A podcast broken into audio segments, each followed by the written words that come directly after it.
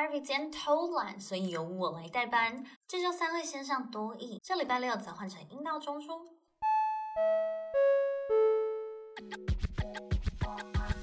Hello, this is the Mind Your English podcast where we help you mind your own business because good English is everyone's business. Your English is my business. Hey, welcome back. I'm Ariel. And I'm Harvey. Today, we'll delve into the urban myth. Is yawning really contagious? If yes, why? 今天我们讨论都市传说，打哈欠会传染，到底是不是真的？又是什么原因导致的呢？And the vocabularies for today are contagious, unconsciously, imitate, empathy, and frequently. Let's get started. Good morning. Harvey, no, don't yawn in front of me. It's contagious. 哎。打哈欠，你 yawn 会传染呢，不要在我面前打哈欠了。What? What does contagious mean? 核心单词 contagious 是指具有传染力、感染力的意思。这不只可以形容情感上的感染，也有指病毒传染的意思。What?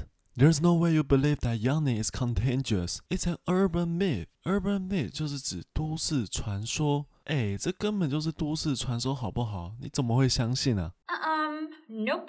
Scientists find out that yawning is indeed contagious. 诶，这不是都市传说，有许多科学研究发现打哈欠是真的会传染诶。How?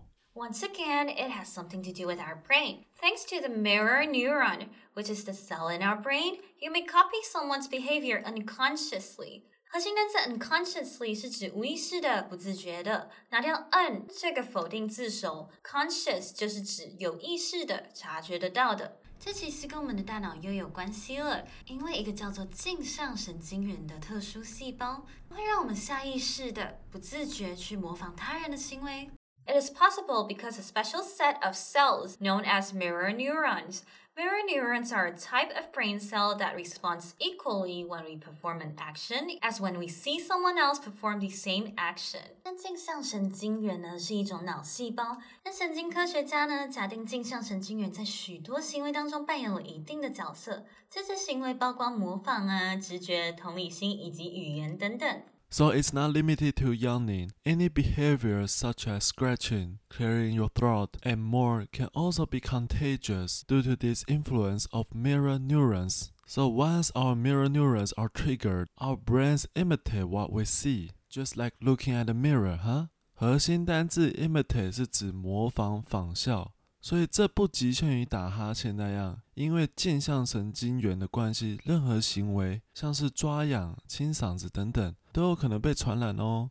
当我们的镜像神经元被触发时，我们的大脑会模仿我们所观察的行为，就好像我们在照镜子一样。Exactly. But I've also heard a saying that the more empathy you have for others, the more likely yawns and other behaviors are to be contagious to you. What about it? 核心单字 empathy 是指同理、同感、共鸣，常常跟它比较的单字叫做 sympathy，同情心。Sympathy 同情比较有怜悯对方的意味，而 empathy 是指能够与对方感同身受，设身处地的去了解他的感受。但我也有听说过，你的同理心越强的话，你越容易被哈欠等行为传染，进而想要模仿这些动作。This saying is true. In fact, study shows that mirror neurons allow us to empathize with others' feelings.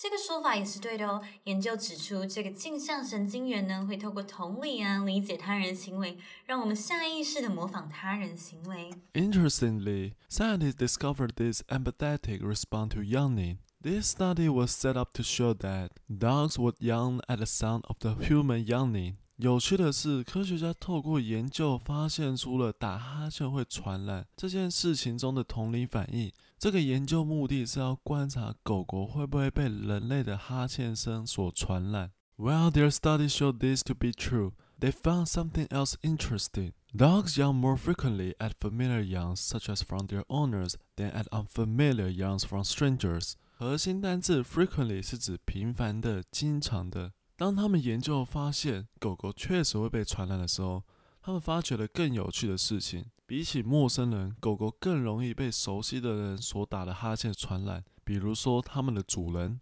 Following this research, other studies on humans have also shown that contagious yawnings occur more frequently among friends and families compared to others that you're unfamiliar with. 根据这个研究呢，其他以人类为主的研究察觉，同样的，比起不熟悉的人呢，人类也比较容易被家人或朋友传染哈欠等等的行为。Now I get it. Another urban myth solved. And that's all for today. Let's do a recap. 核心单词 contagious 是指具有传染、感染力的意思。Ariel finds yawning often quite contagious. 核心单字 unconsciously 是指无意识的、不自觉的。Harvey unconsciously copied Ariel's hand gesture during the meeting. 核心单词 imitate 是指模仿、仿效。Children imitate their parents' behaviors and habits. 核心单字 empathy 是指同理心、同感、共鸣。her empathy for animals led her to become a vegetarian. 核心单词 frequently 是指频繁地、经常地。They frequently meet at the local coffee shop. Time's up. See you on Saturday. Bye.